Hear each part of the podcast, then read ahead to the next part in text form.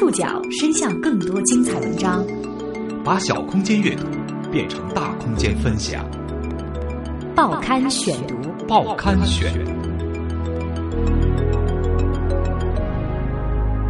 把小空间阅读变成大空间分享。欢迎各位收听今天的报刊选读，我是宋宇。今天为大家选读的文章综合了中国新闻周刊以及吉林卫视的内容，和大家继续来关注。纪念抗战胜利七十周年专题报道。今天我们继续去往东北。在昨天的节目当中，我们和大家一起聊到了义勇军的故事。一九三二年年底到一九三三年初，三十万之众的义勇军几乎全部崩溃，东北的抗日力量丧失殆尽。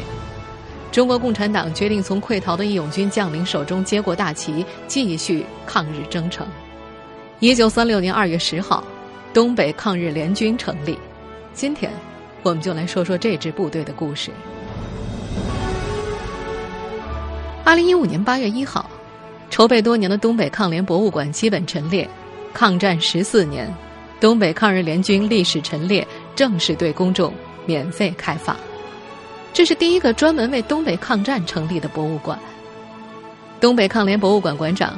刘春杰，这个展览全面系统的展示东北抗日联军的整个这个战斗历程，从日本侵华战争开始，一直到苏联红军出兵东北取得抗战胜利，整个这十四年的历程，我们全面的展示出来了。杨靖宇穿过的大山，赵尚志用过的手枪，七星粒子兵工厂的机床，这些国家一级文物。眼下正静静地躺在东北抗联博物馆的橱窗里，为大家诉说一个孤悬敌后十四年的故事。曾活跃在东北三省的东北抗日联军，孤悬敌后，在白山黑水间跟数十倍于自己的敌人周旋。彭真曾感慨：“我们共产党人领导的革命斗争中，有三件事最艰苦。”第一件事，红军两万五千里长征；第二件事，红军长征后南方红军三年游击战争；第三件事，东北抗日联军十四年苦斗。报刊选读，纪念抗战胜利七十周年专题报道，今天为您讲述东北抗联孤悬敌后十四年。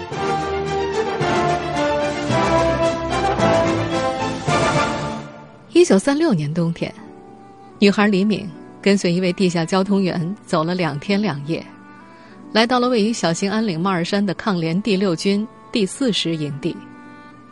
她刚满十二岁，被安排在炊事班淘米做饭，成为年纪最小的女抗联队员之一。如今已经快八十年过去了，李敏仍然能够清晰的回忆起这一切。这就是我们中国共产党领导下的光辉的历史。希望解决的问题，就是要把抗战十四年这段的历史要必须得纳入到教科书。为什么？教科书里没有这个全面抗战是八年，这个局部抗战 抗战十四年。除了走动略迟缓之外，九十二岁的李敏仍然能够自如交谈写字。二零一三年，他的回忆录《风雪征程：东北抗日联军战士李敏回忆录》。正式出版。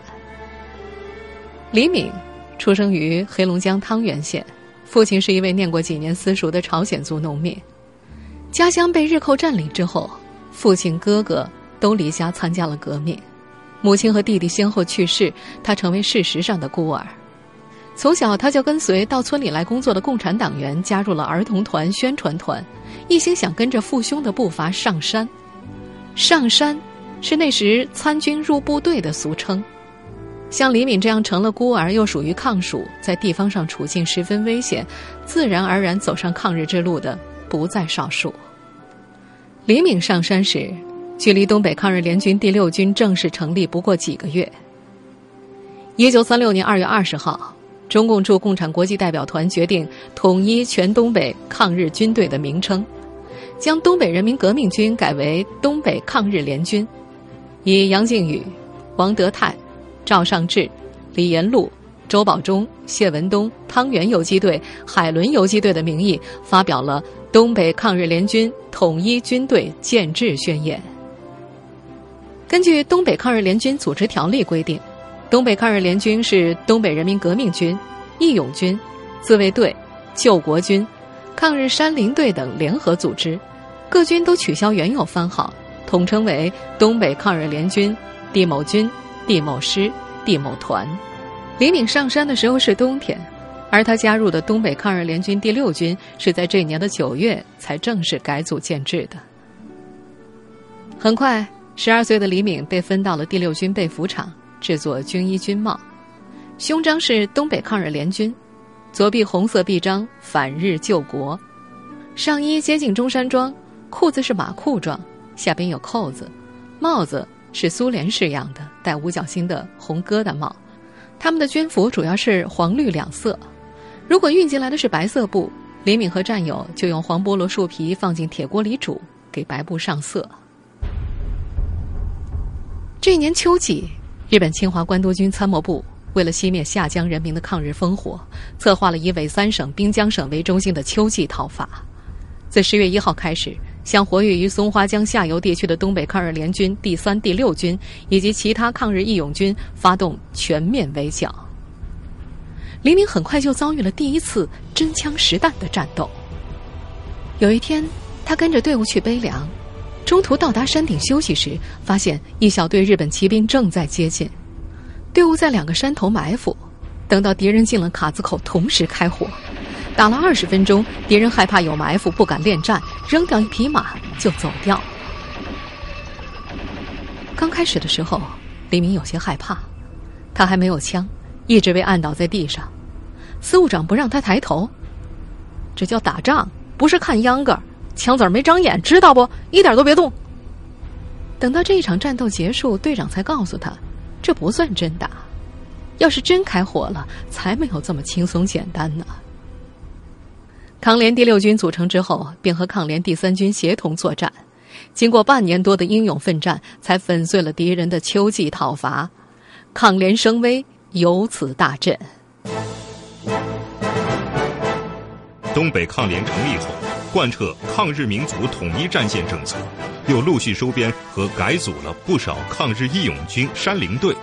特别是在一九三七年七七事变后，全国抗日战争爆发，东北抗日斗争迎来新高潮，一些伪军也发生哗变，加入抗日队伍，这引起了日本的恐慌。报刊选读继续播出：东北抗联孤悬敌后十四年。东北抗联的全面发展引起了日本的恐慌。从一九三六年起，日本开始实行一九三六到一九三九三年治安肃正计划，对抗联部队进行连续不断的讨伐。日本侵略者不断往东北增兵，关东军由二十万猛增至四十万。东北师范大学教授李洪文啊，日本的兵力是在东北是逐渐增加的，啊，由这个几万人。后来增加到十几万人，啊，三十几万人、四十几万人，最后增加到了七十万。呃，另外，他这个伪军也建立了有十多万伪军，还有大量的呃宪兵、特务、警察，都集中了对这个抗联军啊来进行围攻、来进行破坏、来进行捣乱。秋冬时节，正是抗联难以隐蔽、难以御寒、难以活动之时。为了冲破日寇讨伐，抗联各路军不得不率军远征，从敌人防守薄弱的环节突破包围圈，开展游击战，以开辟新的根据地。一份缴获的日军材料记录了游击队战斗纲要，其中说战斗原则有三：一、坚决的进攻精神；二、袭击敌人的弱点；三、秘密准备和迅速行动。此外，这份材料还记载着游击队奇袭的时间和方式是。第一，夜间睡眠时间；第二，吃饭休息时；第三，通匪者策谋；第四，欺骗奇袭。关于这欺骗奇袭，材料当中还记载了一件让人忍俊不禁的战斗。游击队先是劫持了一辆从佳木斯开往伊兰县太平镇的旅客汽车，随后，大约二十多人乘坐这辆车，在下午五点左右到达了大石与白屯自卫团办公室。下车之后，游击队告诉自卫团员，自己是从三江省公署来的。自卫团员误以为是真正的工作队，按照要求给他们看了已有枪支的账簿。游击队员们说，在你们附近有很多匪贼，你们为什么不讨伐？如不讨伐，工作班要收回武器。就这样。骗取了所有的枪支弹药，然后又说：“你们虽处在自卫团的位置上，但是穿着和身份不相称的服装，要求交换服装。”直到这个时候，自卫团才发现自己上当，但是为时已晚，被一举歼灭。不仅能够打游击战，东北抗日联军也能够打进攻战。不仅每个部队能够独立作战，而且也能够进行大部队联合作战。一九三七年二月。抗联三四五八九军代表在方正县红洼九军军部开会，决定由各军抽出一部组成联合部队，由五军军长周保中和九军军长李华堂共同指挥，于三月十九号攻打伊兰县城。这场战斗是东北抗日联军成立之后第一次多军联合作战，粉碎了敌人确保县城安全的企图。当时在巴黎出版的《救国时报》。以东北抗日联军攻入伊兰县城，出奇制胜，日寇狼狈不堪为题，报道了战斗胜利的消息。值得注意的是，这次伊兰县城南面部队一举围困了南大营伪军驻地，得到了在伪军二十二团地下工作者的内应。事实上，在东北抗联的斗争当中，伪军是一个可以争取的非常特别的存在。曾经有一位。驻扎在双岔河的伪满军马营机枪连季连长被杨靖宇的部队争取了过来。这位连长承诺，日后如果奉命围剿，只要抗联部队向天上打三枪，他就向天上还四枪作为联络暗号，保证不伤害抗联。当时，事先双方联系好，佯装交火，伪军胡乱放几枪之后，扔下许多新枪和子弹便撤退，让抗联取走。而抗联也扔下一些破枪，让对方捡回，当做战绩向上面报账请赏。不过，这些都是一九三七年以前的事儿了。东北抗联史专家赵俊清说：“之后，随着日军统治加强，伪军哗变的例子逐渐减少。比如，曾被编为抗联第八军第七师的伪军二十九团，没过几个月，又叛变逃了回去。”从一九三五年起，地处东北的抗日联军已经和中共中央失去了联系。杨靖宇曾两次西征，希望能够联系关内，却以失败告终。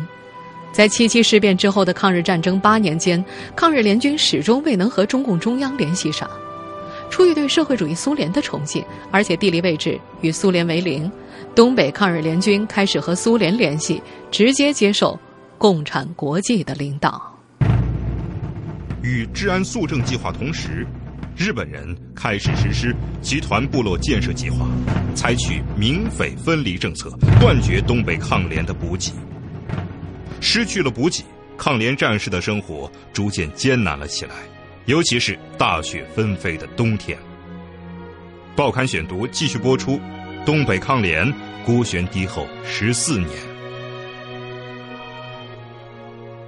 根据满洲国警察史。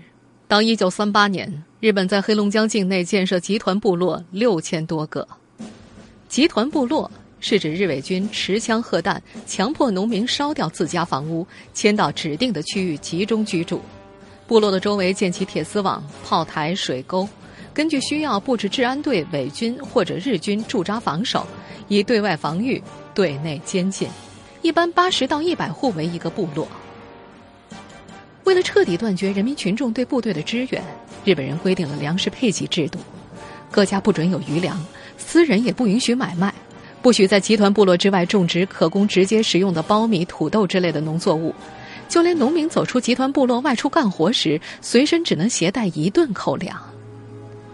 失去了补给，抗联战士只有袭击敌人据点及其监护下的交通站点、牧场、采金场，从敌人的手中夺取粮食。另外，松子、橡子、树皮还有各类野菜也成了他们的美食。东北师范大学教授李洪文：没有粮食是最大的一个问题，一个人你要如果呃一个礼拜不吃不吃粮食的话，不喝水的话，那这是人的就就就死了，是吧？在这种情况之下，没有粮食啊，怎么办呢？啃树皮。到了大雪纷飞的冬季，大多数抗联战士不得不过起风餐露宿、有一顿没一顿的艰难生活。国防大学教授徐燕，这过一个冬天，部队要减员一半吃的没得吃，打猎就是怕这个枪响引来敌人。日本后来他搞到什么程度啊？他不但是集团部落，各个地方建瞭望哨，白天看烟，晚间看火。山区之后，只要一旦晚间发现有灯火，马上报告。往往你天一亮醒来之后，立刻已经被包围了。呃，天亮之后发起攻击，因为你在深山老林头晚上发现火光，那没有老百姓的，他已经实行集团部落，没有老百姓的，肯定是抗日联军。一九三八年的冬天，大雪覆盖山崖，雪厚的没过膝盖。日伪军趁着大雪进山对抗联部队进行围剿。黎明所在的被服厂和医院被日军包围。指导员在阻击中身负重伤，他对黎明等人说：“你们快走，我在后面掩护。”当时，西面是悬崖绝壁，数丈深渊；南面是又宽又长的雪沟子，东山较近，有树木可以掩护。个子小的李敏趟着积雪开道，却没见有人跟上来。转身一看，本来跟在后面的战友又被包围了。不远处。一个骑马的日本军官，马刀一指，哒哒哒，一梭子子弹就打了过来。身形瘦小的李敏滚进倒掉的大树根下一个雪窝子里隐藏了起来。他躲着，听见外面日本军抓走了其他战友。这次战斗，一个女兵排只剩下了李敏一个突围出来。日军走后，他只身一人在雪地里走了两天两夜。夜晚听见狼的嚎叫。看到死去的战友的尸体都被狼给掏了。天亮后，饿得受不了的他，只能捡起地上的死老鼠烤着吃。他还曾遇见过一支部队，本以为找到了自己人，走近之后，通过地上的粪便辨别出是日军。李敏说：“大便是黄色的，是吃粮食的，而我们的同志吃的是树皮草根，大便都是黑色的。”再往前走。地上有手指，白色的，肯定是日军。黎明转身就跑，最终他在河边遇见了另外一支抗联队伍，一下子哭得晕倒在地，幸而获救。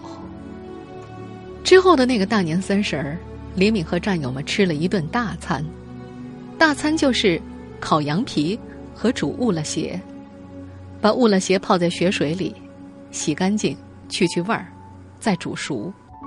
乌拉鞋是山里的野猪皮做成的，熬上大半天就发软，变成了胶。泡了，泡开，然后就是把那个大铁铁桶一炖，咕嘟咕嘟咕嘟，哎，鼓了，厚了，软了，可以吃。嗯，那段时间饥寒交迫，他至今记得，一九三八年到一九三九年之间，有时几天吃不到粮食。那个心，那个那个胃难受到什么程度？这个心跳突突突突突突突突，难受，就像那个要停止跳跳的那个样子。由于长期吃不上盐，有的战士全身浮肿，肿得连眼皮都睁不开，衣服破烂到不能遮身，补上麻袋片儿，用椴树皮打麻鞋穿，怕冻掉耳朵，用破布条把头发拢起来，把耳朵绑上。火烤胸前暖，风吹背后寒。一首创作于西征途中的露营之歌，描绘了这一切。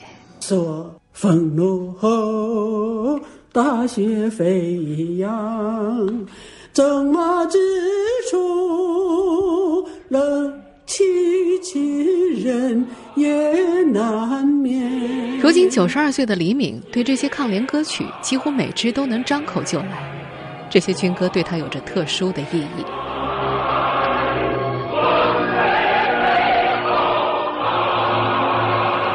死、饿死、掉队的大量的非战斗减员都发生在这一时期。李敏记得，他们行军穿过一条冰河时，意外看见冰面上有一个穿着土黄色军服的战友，拿手一碰，战友就倒在了冰面上。还有一位炊事班班长，靠在路边想抽杆烟，就这么没了。黑龙江党史研究室原副主任常浩礼不能停，为什么呢？停下去就完了，停下就起不来了，动弹不了，就要冻死。那个有一次这个行军的时候，有一个炊事班的班长，岁数比较大的三十左右岁吧，他就是这个部队休息的时候，他就靠在一个大松树边上坐着，坐下，刚坐下在想抽烟，他就把那个烟袋拿出来了，那个拿个烟袋，烟袋拿出来，刚想往往那个烟那个烟烟缸烟烟灰锅烟锅里头塞那个烟叶。这么一下子，这人就不能动弹，脸色不变，一看这同志已经牺牲了，冻死。一九三九年，第二次世界大战爆发，日军将三年治安肃正计划的重点从北满转移到了东南满地区，也就是吉林、通化等地。这里是抗联第一路军的活动范围，矛头直接对准了杨靖宇及抗联第一路军总司令部。一九四零年一月末。为了解决部队给养问题，杨靖宇面临部队主力北上，自己带领一支小部队东进，后陷入敌人的包围圈。到了二月底，他身边的战士陆续战死或撤退，最后只剩下了他孤身一人。这年二月二十三号，在蒙江县城保安村的三道崴子和日敌伪军交战二十分钟之后，杨靖宇身中数弹，壮烈殉国。敌人将杨靖宇的遗体运到县城。经过医生解剖，发现他的胃中一粒粮食都没有。黑龙江党史研究室原副主任刘靖宇，呃，当时就把这个杨女的尸体就运到这个蒙江县的民众医院了。那么民众医院的大夫和日周围还有日本人，还有警察看，这都亲眼在那块看。当把这个这个胃肠解剖一看，里头吧一粒粮食都没有，有的是什么呢？这个棉花套子，就是棉絮，是吧？还有这个草根还有树皮，有这么三样东西。时隔多年，八十八岁的抗联老兵白庆晨在说起这段往事的时候，热泪盈眶。他说：“如果有一碗热汤的话，也许杨司令就不会死。”一九三八年以后，东北抗日斗争进入艰苦时期。年轻的抗联战士李敏听说了许多下山的故事。所谓下山，就是叛变投敌。报刊选读继续播出：东北抗联孤悬敌后十四年。一九三九年，李敏的部队进入了黑龙江省东北部的桦川县，来到了一个名叫申家围子的地方。申家围子的保甲长是一个五十多岁的小老头，留着两撇小胡子。这保甲长多少有些文化，知道一些事情。他告诉李敏和战友们，第八军军长谢文东。在一九三八年秋冬下山了，第九军的李华堂部也下山了。当时所谓的下山，就是叛变投敌。抗联部队本身成分复杂，有溃散的东北军，有占山为王的山林队，有杀富济贫的勇士，也有战场倒戈的伪警察。有人为了抗日，有人为了谋生。在战乱的社会，平民若不想被饿死，当兵是一种选择。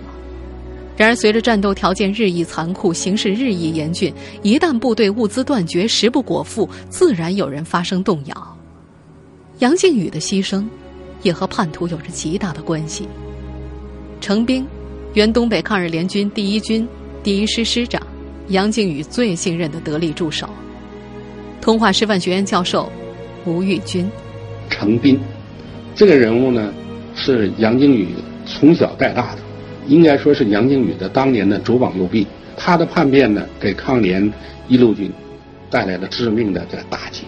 他熟悉我们几乎所有的抗联密营，他熟悉人民群众和人民军队联系的方式。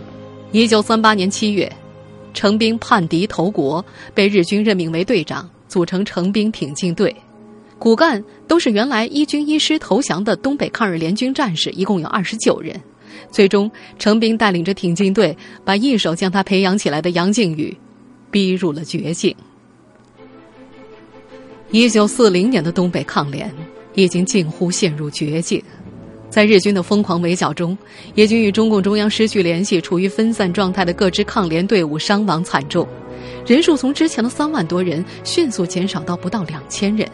从一九四零年冬天起，抗联部队除了少数部队就地坚持游击作战之外，从南北两个方向越过冰冻的乌苏里江和黑龙江，进入苏联边境进行休整。黎明所在的部队也在一九四一年乘小船进入苏联国境。撤入苏联休整，这是抗联领导人和苏共远东地区党的代表多次协商之后达成的协议。撤入苏境的抗联队伍开始接受现代化和正规化的军事训练。一九四二年八月一日，东北抗日联军在苏联正式组成东北抗日联军教导旅，也就是苏联远东方面军步兵第八十八旅。一九四五年八月八号，苏联正式对日宣战，并派出远东军进入东北战场。日本投降后，东北抗联部队于同年九月全部返回东北。一九四五年十一月三号，中共中央决定，将由抗联队伍发展而来的东北人民自卫军和挺进东北的八路军、新四军部队一起组合成东北人民自治军。至此，东北抗日联军完成了他的全部历史使命。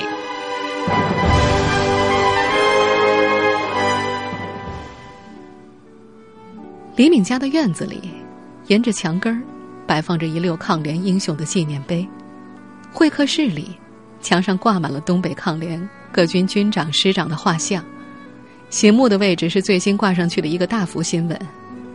二零一五年七月三十号下午，习近平总书记在主持学习时说：“我们不仅要研究七七事变后全面抗战八年的历史，而且要注重研究九一八事变后十四年抗战的历史。”这让黎明很是振奋。结束采访的时候，已经九十二岁的老人执意要送记者出门。他说：“说抗联的事儿，自己一点儿也不累。”过一会儿，这位老人的声音暗淡了一些。他们都死了，只有我还在。如果我还不说，谁来说呢？听众朋友，以上您收听的是《报刊选读》纪念抗战胜利七十周年专题报道：东北抗联。孤悬敌后十四年，我是宋宇，感谢各位的收听。今天节目内容综合了《中国新闻周刊》以及吉林卫视的内容。收听节目复播，您可以关注《报刊选读》的公众微信号，我们的微信号码是《报刊选读》拼音全拼。下次节目时间再见。